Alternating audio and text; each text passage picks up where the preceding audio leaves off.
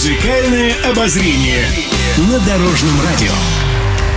Здравствуйте, я Анастасия Васильева. Очень скоро в программе «Музыкальное обозрение» расскажу о новой совместной работе Ирины Аллегровой и Игоря Крутого на стихи Марины Цветаевой и о том, кто в этом году станет хедлайнером военно-музыкального фестиваля «Спасская башня» в Москве. Не пропустите подробности буквально через несколько мгновений на Дорожном радио.